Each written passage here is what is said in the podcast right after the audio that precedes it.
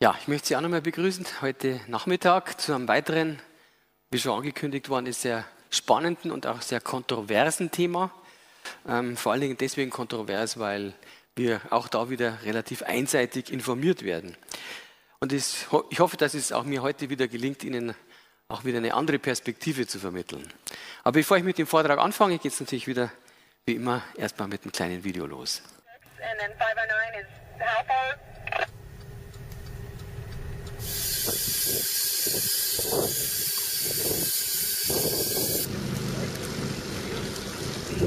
you.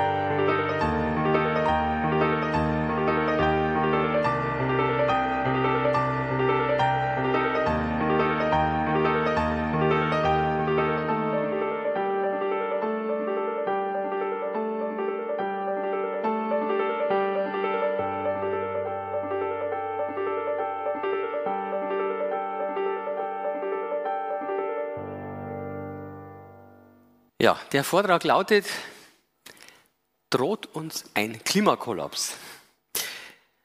Der Vortrag ist in verschiedene Teile gegliedert und zunächst einmal haben wir einen planetaren Notfall. Ist das der Fall? Und dann werden wir uns mit der Frage befassen, nehmen die extremen Wetterereignisse zu? Wir werden uns die Frage stellen, ist der Mensch verantwortlich für den Temperaturanstieg? Kann man das klar sagen. Dann funktionieren die Klimamodelle, die ja diese starken, die diesen starken Temperaturanstieg vorhersagen. Dann ist Kohlendioxid, das Treibhausgas, schädlich. Warum Klimapolitik? Ist Gaia in Gefahr, also unsere Mutter Erde? Wenn wir noch dann diesen Begriff noch ein bisschen erläutern. Die biblische Perspektive und zum Schluss, welche Katastrophe droht wirklich? Und äh, in der Mitte gibt es wieder eine kurze Pause ähm, mit dem Lied diesmal, genauso wie heute Vormittag. Haben wir einen planetaren Notfall? Einige Politiker, die hier dazu Statements gemacht haben, zum Beispiel der Tony Blair, ehemaliger britischer Premierminister, die globale Erwärmung ist mittlerweile für die Welt ein zu ernstes Thema geworden, um es zu ignorieren oder darüber geteilter Meinung zu sein. Angela Merkel, ehemalige deutsche Bundeskanzlerin, der Klimawandel beschleunigt sich. Er bedroht unser Wohlergehen, unsere Sicherheit und unsere wirtschaftliche Entwicklung. Er wird zu unkontrollierbaren Risiken und dramatischen Schäden führen, wenn wir keine entschlossenen Gegenmaßnahmen ergreifen. Kofi Annan, ehemaliger UN-Generalsekretär. Die globale Erwärmung muss als eine Bedrohung der Wirtschaft und globalen Sicherheit betrachtet werden. Al Gore, ehemaliger US-Vizepräsident, ich will heute über etwas sprechen, was ich für einen planetaren Notfall halte. Eine Krise, die das Überleben unserer Zivilisation und die Bewohnbarkeit der Erde bedroht.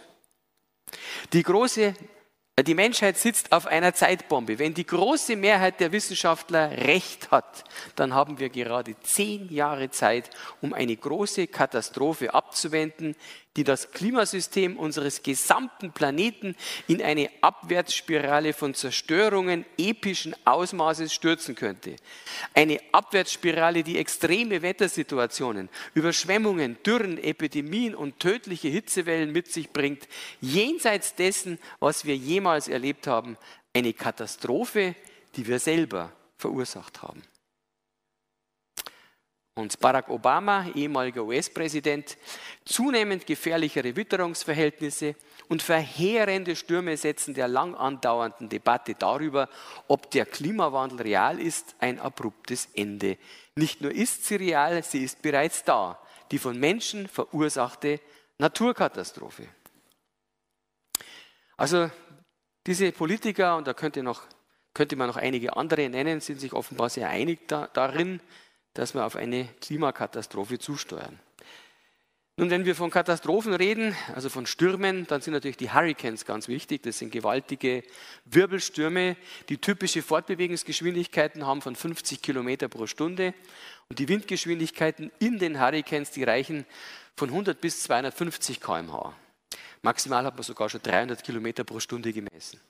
Die haben eine Größe von 100 bis maximal 2000 Kilometer Durchmesser, treten in den Tropen auf und äh, also heißt links und rechts des Äquators und sie entstehen durch warme, feuchte Luft, die am Äquator aufsteigt.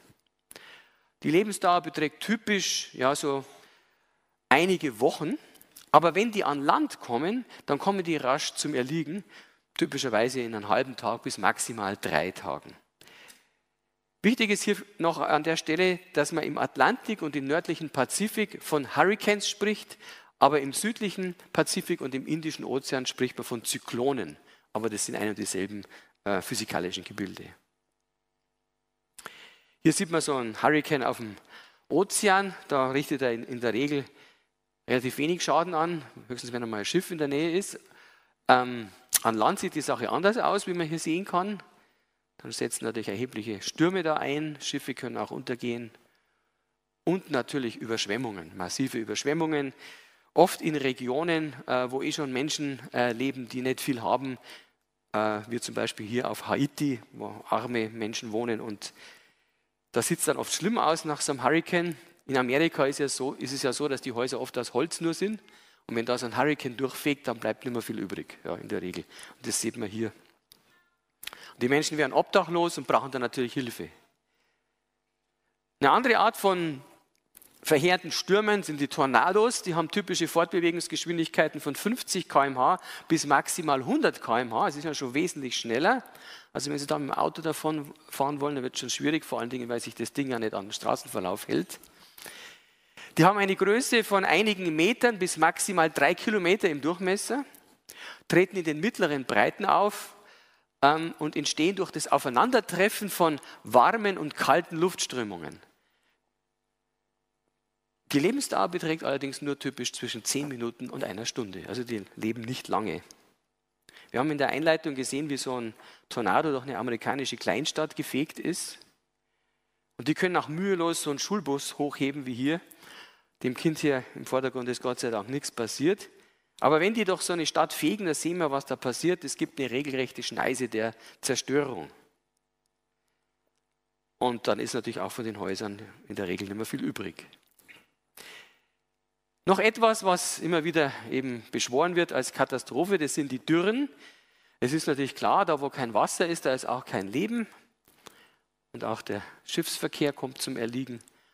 Und natürlich ist es besonders dann in den Medien, wenn es die Ärmsten der Armen trifft, eh schon Länder, wo sowieso schon nicht viel ist, die Entwicklungshilfe benötigen und so weiter, ähm, dann wirkt sich das natürlich schon aus.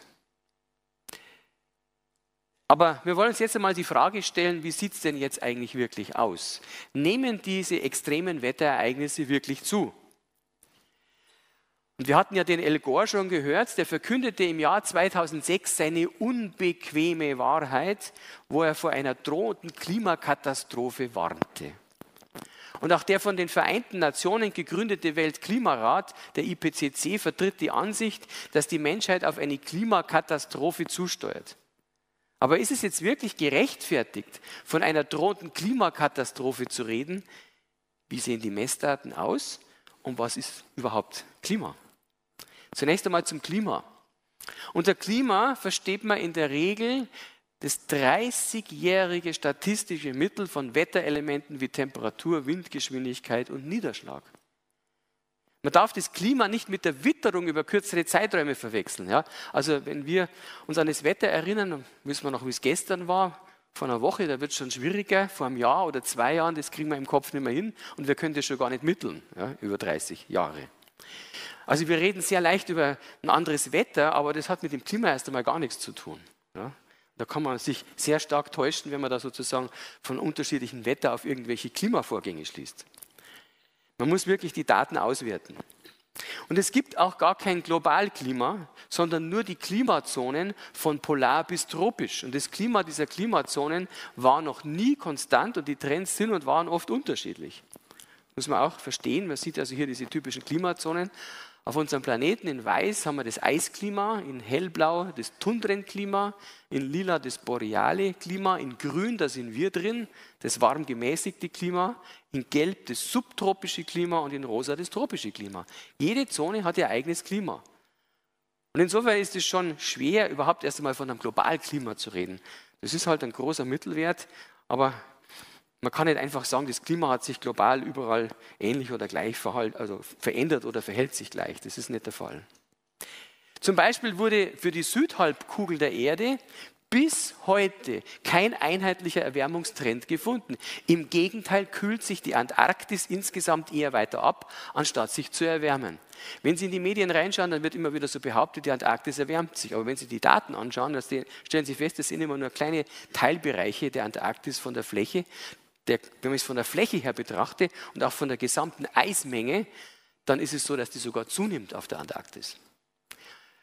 Und das ist etwas, was wir nicht so wahrnehmen. Wir sind ja auf der Nordhalbkugel nicht? und auf der Südhalbkugel, was da passiert, ist vielleicht für uns auch nicht so wichtig, denken wir. Aber für den gesamten Globus ist es schon wichtig. Wir haben ja eigentlich schon ein ausgleichendes Element da drin und die meisten kriegen das gar nicht so mit.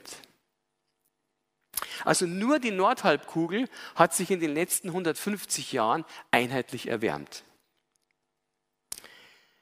Die im Folgenden gezeigten Daten sollen jetzt die großräumigen und langfristigen Trends zeigen, ohne auf spezielle regionale Unterschiede einzugehen. Und die Daten, die können Sie sich selber im Internet runterladen. Ich habe Ihnen hier die äh, Links angegeben, können Sie mir auch eine E-Mail schreiben, gebe ich Ihnen gerne. Ich habe die Daten einfach nur geplottet. Das ist, sind diese blauen Daten im Hintergrund.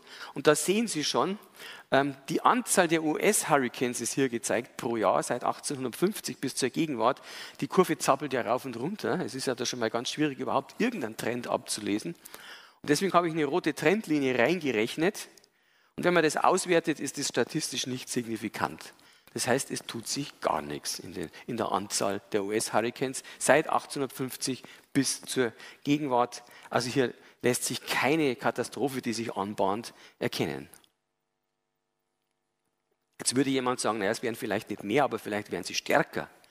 Und hier ist die relative Stärke der US-Hurricanes gezeigt. Stärke 0 entspricht Windgeschwindigkeiten unter 100 km/h, 1 100 bis 150, 250 bis 175, 375 bis 200, 4 200 bis 250 und 5 über 250 km/h. Und auch hier sehen Sie wieder, wie die Daten schwanken, also großes Rauschen drauf einfach. Und wenn man das auswertet statistisch, wieder kein signifikanter Trend des Mittelwerts absolut keine Katastrophe, die sich hier abzeichnet. Professor Roger Pilke, US-Umweltforscher, sagt deswegen ganz zu Recht, die US-Küste erreichende Hurricanes haben seit mindestens 1900 nicht an Häufigkeit, Stärke oder Schadenswirkung zugenommen. Und das gilt auch für tropische Zyklone seit mindestens 1970. Warum bei denen erst seit mindestens 1970? Weil die Wetteraufzeichnungen noch nicht so lange zurückreichen. Amerika hat die weltweit am weitesten zurückreichendsten Wetteraufzeichnungen. Und äh, in den Ländern, die eben hier da bei den tropischen Zyklonen betroffen sind, ist das noch nicht so lange der Fall. Aber solange man vernünftige Aufzeichnungen hat, kann man auch da keinen Trend erkennen, keine Katastrophe, die sich anbahnt. Wie sieht es aus mit den US, den starken US-Tornados? Das sind die starken Tornados, also das heißt Wind, mit Windgeschwindigkeit über 220 Kilometer pro Stunde. Die richten dann bei so Häusern typischerweise solche Schäden an. Das ist schon erheblich. Und da haben wir folgende Kurve. Also wir sehen in Blau die eigentlichen Daten und da können Sie mit dem bloßen Auge schon erahnen, dass das wahrscheinlich statistisch signifikant ist und das ist auch tatsächlich so. Das ist ein fallender Trend des Mittelwerts. Also es werden weniger und nicht mehr. Okay, dann gehen wir zu den Mittelstarken. Die richten auch noch einige Schäden an, können mal ein bisschen Dächer abdecken und so. Also ist noch, kann man noch sagen, wirklich signifikant, äh, das sollte man betrachten. Wie sieht es da aus? Da haben wir diese blauen Messdaten und das rauscht hier wieder ganz erheblich und die rote Trendlinie steigt leicht an, aber das ist immer noch nicht statistisch signifikant. Also auch da lässt sich noch nicht sagen, dass sich eine Katastrophe anbahnt. Deswegen sagt der Roger Pilke, US-Umweltforscher, US-Tornados haben seit 1950 nicht an Häufigkeit, Stärke oder Schadenswirkung zugenommen und es gibt Indizien, dass sie sogar abnahmen und das haben sie gesehen. Wie sieht es aus mit den Dürren? Da gibt es den sogenannten Bodenfeuchtigkeitsindex. Ähm, dieser Bodenfeuchtigkeitsindex ist so beschaffen, dass wenn wir hier negative Indizes haben, das bedeutet Trockenheit und positive Nässe. Und auch da sehen Sie wieder, wie die Daten hin und her zappeln, also ein enormes Rauschen da drauf ist, weil es einfach so schwankt. Und hier haben wir wieder keinen signifikanten Trend des Mittelwerts. Also auch hier keine Katastrophe, die sich anbahnt. Was sagt Roger Pilke? US-Dürren dauerten im letzten Jahrhundert überwiegend kürzer, sagt er sogar, waren seltener und nahmen kleinere Flächen ein. Also er interpretiert sogar so, dass es weniger waren. Und er sagt, auch global betrachtet gab es in den letzten 60 Jahren wenig Änderung. Das ist eine wichtige Aussage noch, ähm, dass man das auch global sagen kann. Also wenn ich das nochmal zusammenfassen darf, aus den gezeigten Daten ist keine Zunahme der extremen Wettersituationen ableitbar. Nun, nichtsdestotrotz wird ja gesagt, der Mensch sei verantwortlich für den Temperaturanstieg. Ist es so? Zunächst einmal, von welchem Temperaturanstieg reden wir? Also die über alle Klimazonen gemittelte Temperatur sehen wir hier. Das ist in Blau im Hintergrund. Äh, ich habe das auch ein bisschen geglättet noch, die Kurve. Und in Rot ist die Trendlinie drin. Ja, wir haben einen Temperaturanstieg in den letzten 170 Jahren von 1,0 Grad. Mehr ist es nicht. Rachendra Pachauri, ehemaliger Vorsitzender des Weltklimarats, sagt, die Erwärmung des Klimasystems ist eindeutig. Der Großteil der durchschnittlichen globalen Erwärmung in den letzten 50 Jahren kann sehr wahrscheinlich auf den Anstieg der vom Menschen verursachten Treibhausgase zurückgeführt werden.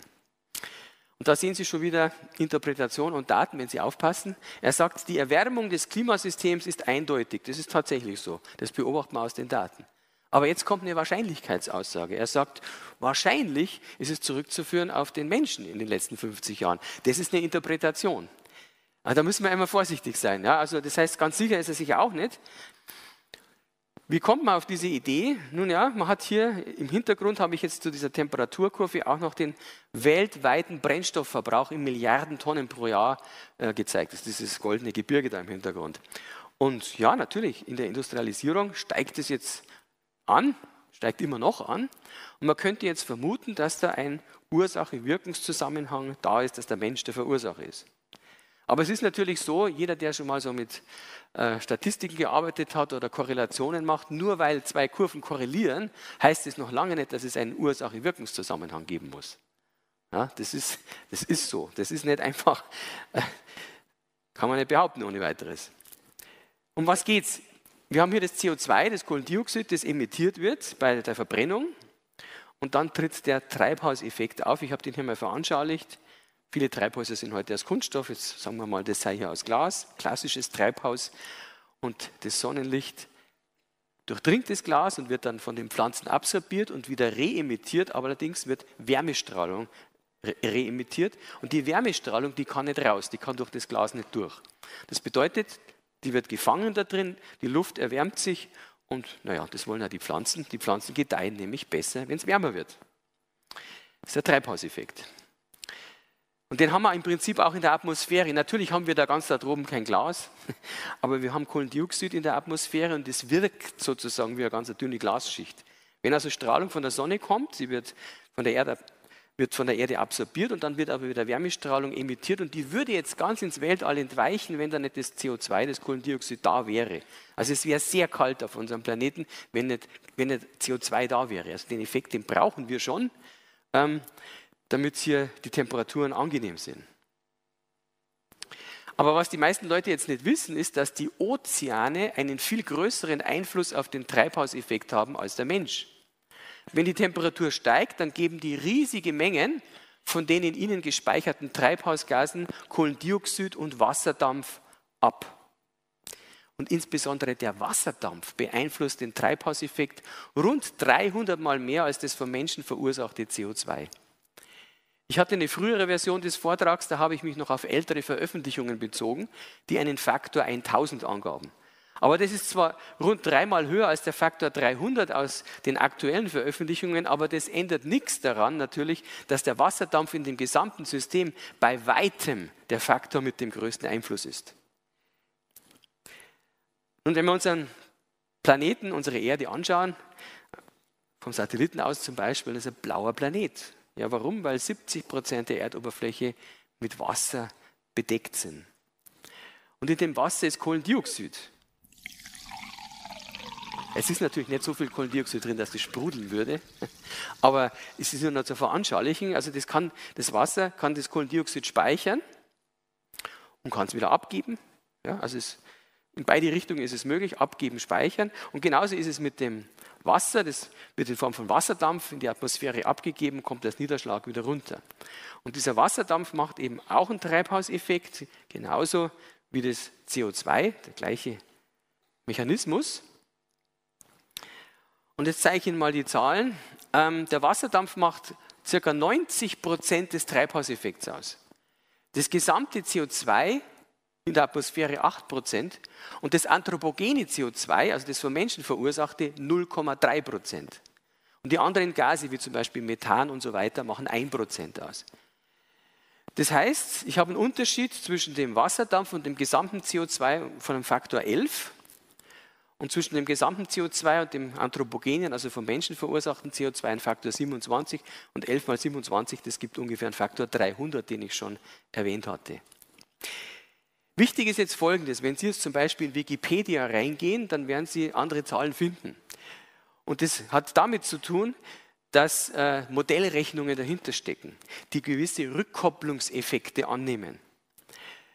Das heißt also, diese Zahlen sind nicht einfach direkt gemessen, sondern da stecken noch Modellrechnungen oder Rückkopplungseffekte dahinter. Die Frage ist also, stimmen diese Modelle, die dahinter stehen? Und da werden wir noch darauf zu sprechen kommen. Ein Problem ist zum Beispiel, dass man die Entstehung von Wolken bis heute nicht wirklich verstanden hat. Jetzt werden Sie sagen, das kann doch nicht sein, dass man nicht verstehen, wie Wolken entstehen. Also das kondensiert doch dann die Feuchtigkeit und dann bilden sich diese Tröpfchen und dann irgendwann regnet es vielleicht dann sogar. Das Problem ist, ja, warum kondensiert es denn? Weil da Kondensationskeime in der Luft sind. Aha, aber woher kommen die Kondensationskeime? Hm. Also, und da hat man festgestellt, ein großer Teil dieser Kondensationskeime, der kommt dadurch zustande, dass aus, der, aus, aus dem Weltall kosmische Strahlung kommt. Und diese kosmische Strahlung tritt in die Erdatmosphäre ein, erzeugt Teilchenkaskaden und auf die Art und Weise werden viele Nukleationskeime erzeugt.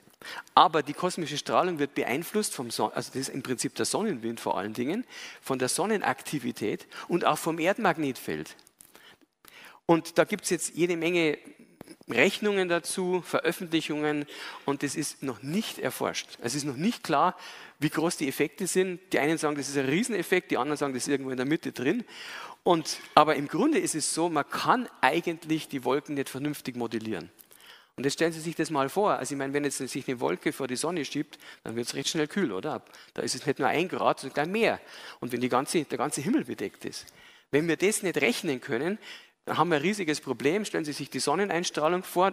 Die Erde sei jetzt in Wolken eingehüllt und dann wird der Großteil des Sonnenlichts wieder ins Weltall zurückgestrahlt. Das macht einen riesen Unterschied im Vergleich dazu, wenn kaum Wolken da sind. Also hier, aber da kommen wir noch darauf zu sprechen, auf die ganzen Probleme mit den Modellen. Eisbohrkernmessungen aus der Antarktis, die bestätigen, dass der Mensch nicht die Hauptursache für die globale Temperaturerhöhung ist. Weil andernfalls müsste es einen Ursache-Wirkungszusammenhang geben zwischen der globalen Temperatur und der Kohlendioxidkonzentration. Also was macht man da auf der Antarktis? Man hat da so Eisbohrkerne, Türme und da tut man dann Eisbohrkerne gewinnen, indem man da reinbohrt. Sieht dann so aus, so ein Eisbohrkern, so milchig sieht der aus und das freut die Forscher, weil das heißt, da sind lauter kleine Luftbläschen drin. Und in diesen Luftbläschen ist die Atmosphäre der Vergangenheit eingeschlossen. Das heißt, wenn ich da jetzt reinbohre, dann kann ich sozusagen schauen, okay, wie war die Atmosphäre in der Vergangenheit? Und dieses, diese Luftbläschen, die enthalten natürlich Kohlendioxid, also ich kann den Kohlendioxidgehalt messen. Zusätzlich kann man anhand von dem in dem Kohlendioxid enthaltenen Kohlenstoff, chemisches Element C, äh, mit Hilfe der Radiokarbonmethode das Alter bestimmen. Da möchte ich aber jetzt nicht darauf eingehen. Ähm, und dann kann man noch die Temperatur mittels der Sauerstoffisotopenmethode ermitteln. Und das möchte ich kurz erläutern, wie man das macht, damit Sie ein bisschen eine Vorstellung davon haben. Während Sie jetzt hier sitzen, atmen Sie ja ein. Sie atmen Sauerstoff ein. Das, da gibt es zunächst einmal den normalen Sauerstoff, O16, das ist jetzt der Atomkern, äh, nur gezeigt, hat acht Protonen, acht elektrisch positiv geladene Teilchen und acht Neutronen, acht elektrisch neutrale Teilchen, macht 99,76 Prozent in der Atmosphäre aus. Aber während Sie hier sitzen, atmen Sie noch eine zweite Art von Sauerstoff ein. Das merken Sie aber wieder nicht. Äh, das ist O18, der hat zwei Neutronen mehr. Das ist also schwerer. Macht 0,2 Prozent in der Atmosphäre aus. Und was hier noch fehlt, ist O17, das ist ganz wenig dann. Aber das möchte ich jetzt hier nicht weiter erläutern. Jedenfalls haben wir einen, im Wesentlichen einen leichteren und einen schwereren Sauerstoff. Nun, wenn es einen leichteren und schwereren Sauerstoff gibt, dann muss es auch ein leichteres und schwereres Wasser geben, weil Wasser ist ja H2O, da ist ja der Sauerstoff drin. Also wir haben tatsächlich in den Meeren H2O16 und H2O18, zwei Arten von Wasser. Und jetzt, jetzt müssen Sie kein Physiker sein. Was wird wohl mehr verdampfen oder leichter verdampfen? Das, was leichter ist. H2O16, das, was leichter ist, erhebt sich leichter in die Luft. Das heißt, H2O16, wenn es leichter verdampft, dass dann davon mehr in der Atmosphäre ist, also auch mehr in den Wolken, wenn die abregnen oder wenn es schneit, dann kommt da mehr davon runter in die, und in den Gletschern, die sich dann aufbauen, muss natürlich dann auch mehr von dem leichteren Sauerstoff drin sein. Und jetzt geht man einfach her und äh, misst sozusagen in diesem Eis ähm, das Verhältnis von O16 zu O18 und daraus kann man dann direkt, ohne weitere Annahmen, die Temperatur berechnen. Aber das möchte ich jetzt nicht erläutern, nur damit Sie eine Idee haben, wie das prinzipiell geht. Jetzt kommt aber das Entscheidende, was kommt denn da raus, wenn man das macht? Die Eisbohrkernmessungen, die zeigen, dass die Temperatur und die Kohlendioxidkonzentration in der Vergangenheit kurz hintereinander anstiegen. Und ein solches Verhalten erwartet man aber, wenn sich zuerst die Temperatur der Ozeane erhöhte, weil das Ausgasen des CO2 aus den Ozeanen der Temperatur schnell folgen kann. Stellen Sie sich nochmal die Ozeane vor und da ist das CO2 drin. Und wenn es jetzt wärmer wird, das gefällt dem Kohlendioxid gar nicht, das entweicht dann gleich in die Atmosphäre. Das geht relativ schnell, das dauert nicht lange. Aber im umgekehrten Fall, wenn zuerst die Kohlendioxidkonzentration in der Atmosphäre angestiegen wäre, dann hätte es viel länger gedauert, bis sich auch die Temperatur der Ozeane erhöht hätte. Warum? Naja, weil das bisschen Luft sozusagen, man spricht da von der Wärmekapazität der Luft, das hätte nicht ausgereicht oder es hätte sehr lange gedauert sozusagen, um da die, die große Wärmekapazität der Ozeane zu füttern und da die Temperatur zu erhöhen. Ja, also da ist ein großer Unterschied. Sie können das im Übrigen ausprobieren mit diesem äh, CO2, wie schnell das entweicht, wenn Sie ein Sprudelglas nehmen und schauen mal, wie lange dauert das so. Machen Sie Stoppuhr und tun Sie sich mal ungefähr so, ein Ziel setzen, wie viel noch aufsteigen dürfen, wie viel so Bläschen. Und dann können Sie dann eine Zeit messen und dann machen Sie das Gleiche nochmal besser mit einem feuerfesten Glas, stellen Sie das auf die Herdplatte und dann werden Sie feststellen, das geht viel schneller. Das ist sehr temperaturempfindlich. So, und jetzt der Dr. Jean Jouzel, französischer Chemiker des IPCC, der sagt jetzt Folgendes, also es gibt offenbar auch im Weltklimarat einige kritische Stimmen, der sagt Folgendes, die Daten legen uns nahe, dass zuerst die Erwärmung kam und dann das CO2 zunahm. Er sagt eigentlich nur das, was man in den Daten tatsächlich sieht. Also nochmal hier veranschaulicht. Zuerst ist die Temperatur angestiegen und dann die Kohlendioxidkonzentration. Das zeigen diese ganzen Eisbergkernmessungen. Ich habe immer einen enormen Zeitversatz hier. Jahrhunderte liegen dazwischen. Das heißt, es kann gar nicht sein, dass, der, dass, das Kohlendioxid die Ursache ist, sondern es ist andersrum, es ist die Temperatur. Und dann, aufgrund der erhöhten Temperatur, steigt das Kohlendioxid. Also das Kohlendioxid ist eigentlich ein sekundärer Effekt und nicht der primäre. Stieg die globale Temperatur erst seit Beginn der industriellen Revolution an oder schon vorher? Das ist ja die nächste Frage, die man stellen können. Der Weltklimarat sagt, ja, also diese Temperaturkurve, Sie sehen die hier so von 500 nach Christus bis zur Gegenwart ungefähr, das sei diese typische Hockeyschlägerkurve. Das sieht aus wie so ein Hockeyschläger von der Seite und das steigt also in der Neuzeit ziemlich stark an. Also der IPC, IPCC sagt, der Anstieg ist erst in der Neuzeit, noch nie war die Temperatur so hoch wie heute und der Mensch ist verantwortlich. Ich zeige Ihnen hier eine andere Kurve. Das ist von einem Wissenschaftler, der heißt Dr. Löhle, sage ich nachher noch was dazu. Und naja, diese Kurve zeigt uns, dass bereits im Mittelalter schon ein Anstieg da war mit ähnlichen Temperaturen wie heute. Und natürlich konnte es damals nicht der Mensch gewesen sein, weil zu dem Zeitpunkt haben wir noch keine industrielle Revolution gehabt. 800 oder 1000 nach Christus. Man muss Folgendes wissen. Die Kurve des IPCC beinhaltet sogenannte Baumringmessungen.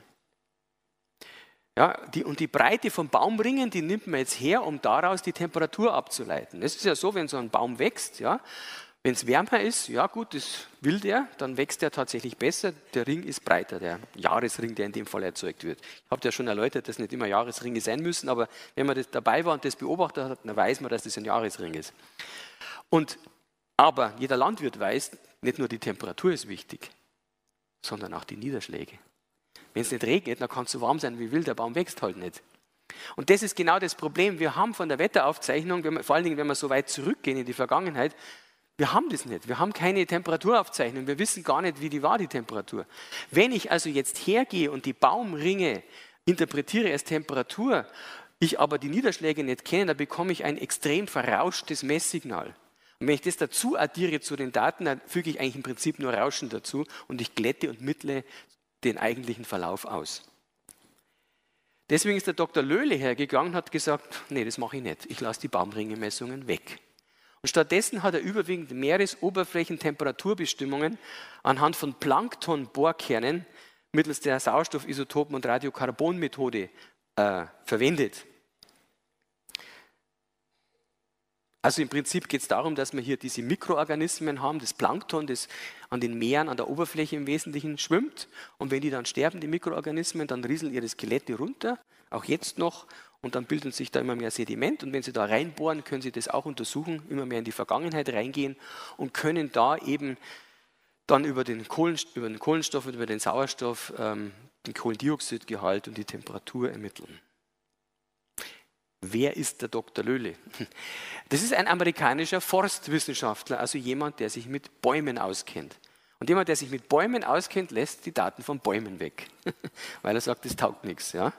Er hat für die Bestimmung des, des, globalen Temperaturverlaufs der letzten 2000 Jahre einfach 18 verschiedene Messreihen aus verschiedenen Veröffentlichungen anderer Wissenschaftler zusammengestellt. Er hat gar nichts an, eigenes gemessen, sondern hat geschaut, was gibt es alles an Messdaten, die nehme ich alle, die tue ich alle in eine Tabelle rein, plotte das in, in der Grafik und veröffentliche das, aber ich lasse die Baumringmessungen weg. Das ist alles, was er gemacht hat. Und seine Kurve zeigt uns eben, dass es bereits im Mittelalter einen ähnlichen Temperaturanstieg wie in der Neuzeit gab. Man findet ein Maximum, eine mittelalterliche Warmzeit und ein Minimum, eine kleine Eiszeit. Also noch einmal seine Kurve hier. Das war die mittelalterliche Warmzeit. Und hier haben wir eine kleine Eiszeit. Und da sind wir wieder in der Neuzeit. Was Sie hier sehen, ist ein System, das schwingt. Für einen Physiker, da klingelt es dann gleich, aha, da ist also sozusagen eine Regelvariable irgendwie da und das schwingt. Jetzt könnte man sagen, okay, äh, in der Neuzeit äh, ist der Anstieg etwas steiler, das stimmt, aber da sind auch unsere Messdaten wesentlich besser und das Rauschen ist viel geringer, das wir da drauf haben. Wenn wir in die Vergangenheit zurückgehen, da haben wir viel mehr Rauschen und deswegen glättet sich das mehr aus. Also es ist durchaus möglich, dass in der Vergangenheit der gleiche Anstieg war. Und dass es die mittelalterliche Warmzeit tatsächlich gab, das wissen wir. In Europa war das eine Blütezeit. Das war eine Blütezeit kulturell. Da gab es keine Kriege, da gab es keine Hungersnöte, weil es eben warm genug war und genug zu essen da war. Schlimm war es aber dann danach in Europa in der kleinen Eiszeit. Das war verheerend. Da gab es Kriege, äh, weil eben so viele Hungersnöte geherrscht haben. Und also ganz grundsätzlich kann man sagen, es ist eigentlich immer gut, wenn es warm wird und nicht, wenn es kalt wird. Gibt es weitere Bestätigungen für diese Kurve? Und die gibt es. Da gehen wir jetzt mal in die Alpen.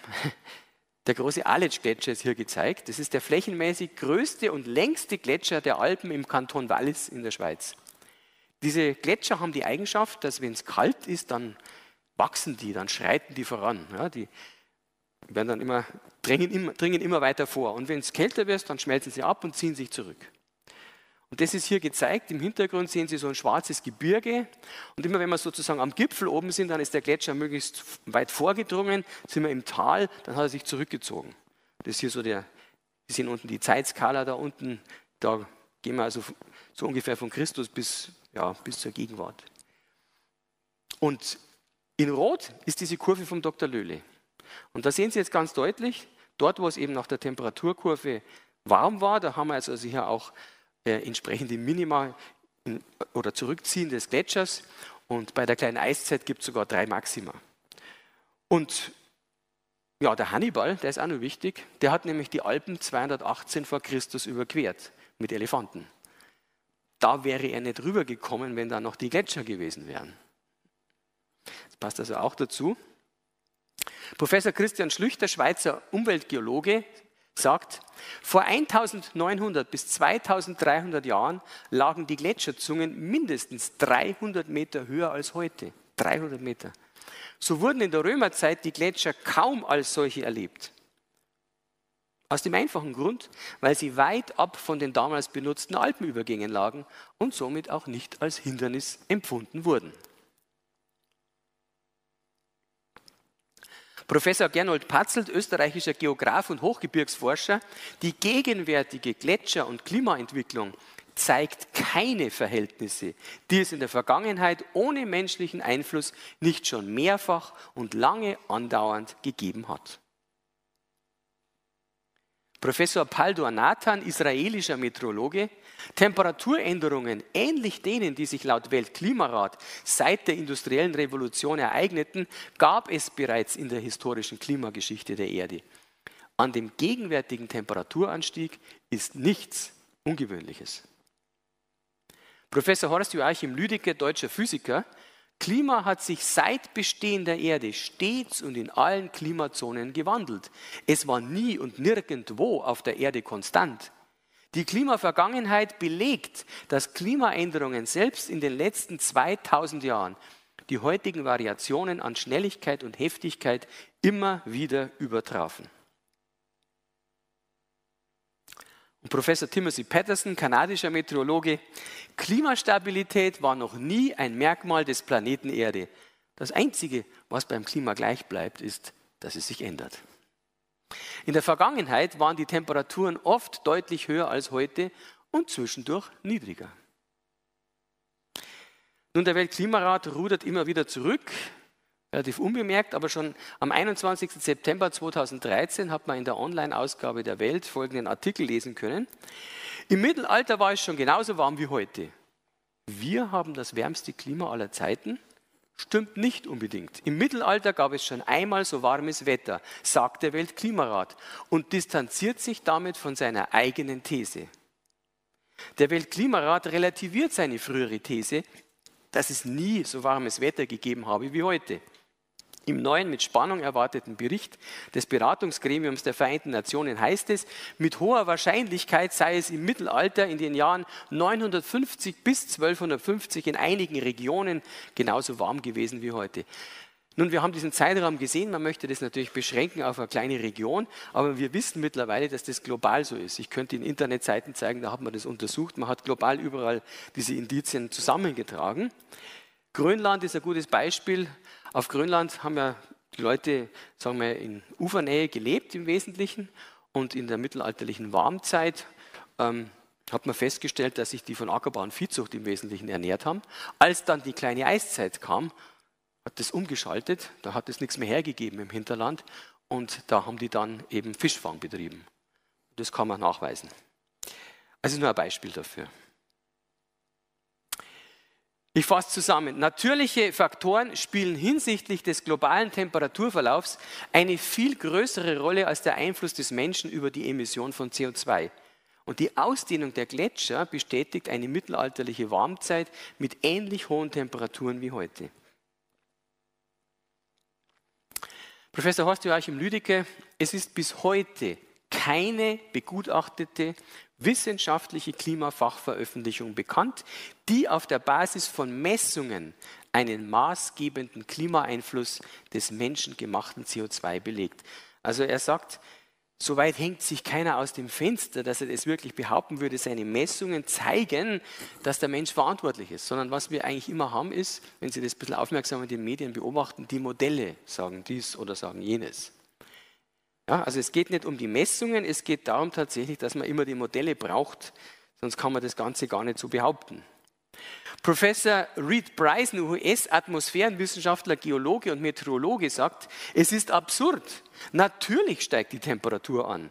Sie steigt seit dem frühen 19. Jahrhundert noch vor der industriellen Revolution an, weil wir aus der kleinen Eiszeit kommen und nicht, weil wir mehr Kohlendioxid in die Atmosphäre stecken. Das bringt mich jetzt zu dem nächsten Punkt, funktionieren die Klimamodelle. Obwohl aus den Daten ja keine Anzeichen für eine bevorstehende Klimakatastrophe ableitbar sind, das habe ich Ihnen gezeigt, warnen aber die Klimamodelle vor einer drohenden Gefahr. Und diese Modelle werden vor allen Dingen von den Wissenschaftlern des Weltklimarats und kooperierten Institutionen erstellt. Nach den Modellrechnungen steigt die globale Temperatur in den nächsten Jahrzehnten rasch an, wenn die Verbrennung von Gas, Öl und Kohle durch den Menschen nicht deutlich eingeschränkt wird. Aber wir müssen uns natürlich da die Frage stellen, wie gut sind jetzt die Modelle? Wie sieht es mit den Vorhersagen dieser Modelle aus? Die Folie, die habe ich jetzt hier genannt, Modelle auf dem Prüfstand. Wir haben also hier in Blau wieder die tatsächlichen Messdaten seit 2000 bis zur Gegenwart. Etwas geglättet, in Rot ist eine Trendlinie reingerechnet. Und dann sehen wir hier gestrichelt im Hintergrund die IPCC-Modelle. Und zwar zunächst einmal das Modell im Hintergrund aus dem Jahr 1988. Damals hatte man einen ziemlich steilen Anstieg. Man hatte dann aber relativ bald festgestellt, das Modell stimmt nicht. Also das war das favorisierte Modell. Ich werde es gleich erklären. Sie haben immer mehrere Modelle, aber das eins wird dann immer favorisiert. Klappt nicht, wir müssen da insgesamt runter. Wir brauchen weniger Steigung. Also war zwei Jahre später die Steigung plötzlich schon mal deutlich niedriger. Das hat man eine Weile so gelassen. Dann hat man wieder festgestellt, im Jahr 2003, das ist immer noch viel zu viel. Wir machen ein neues Modell, weniger Steigung. Nun, in der Vergangenheit war es also offensichtlich immer wieder nötig, die Klimamodelle zu verändern, um den Trend richtig wiederzugeben. Und in der Tat ist sogar diese Darstellung noch beschönigend, weil der Weltklimarat, wie gesagt, in Wahrheit mit einer, einer, ganzen Armada an Modellen arbeitet, mehrere Dutzend, und fast alle zeigen eine viel zu starke Erwärmung an. Das wird momentan ganz heftig diskutiert. Irgendwas ist da völlig verkehrt bei diesen Modellen. Und das können Sie hier ganz gut sehen. Wir haben hier in Grau hinterlegt im Hintergrund diese verschiedenen Modelle, die Sie da am Laufen haben.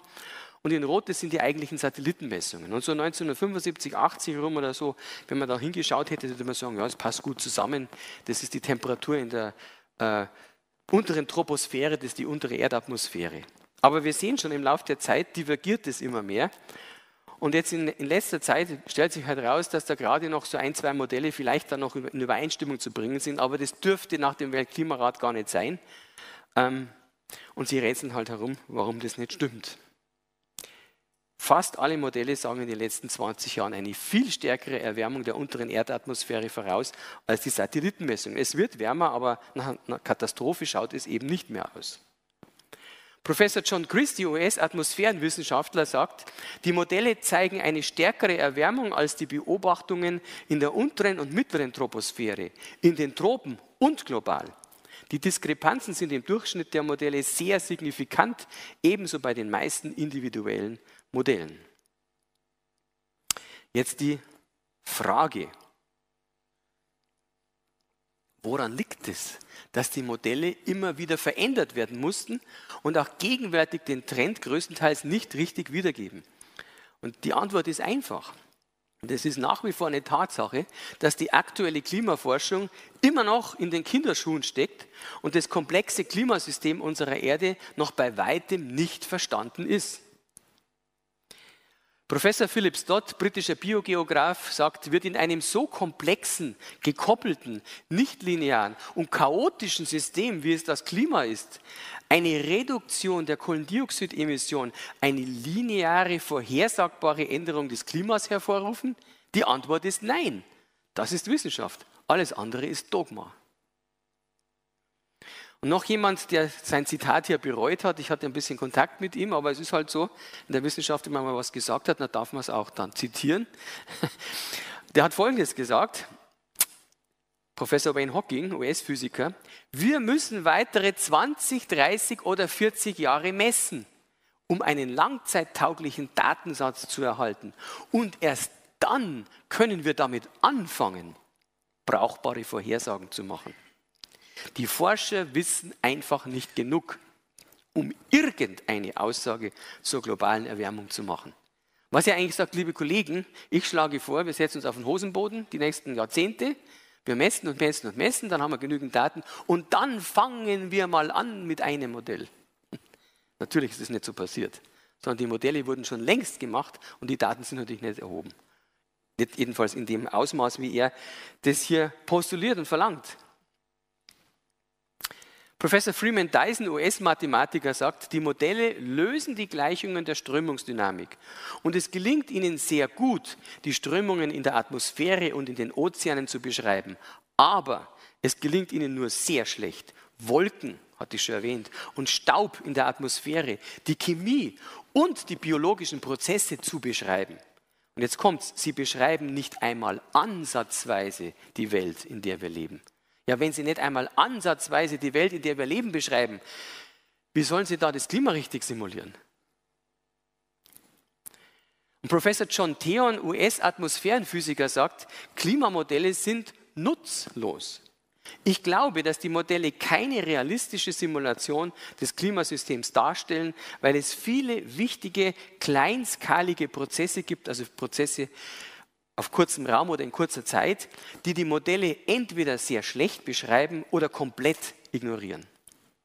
Der John Theon ist da ganz wichtig an der Stelle.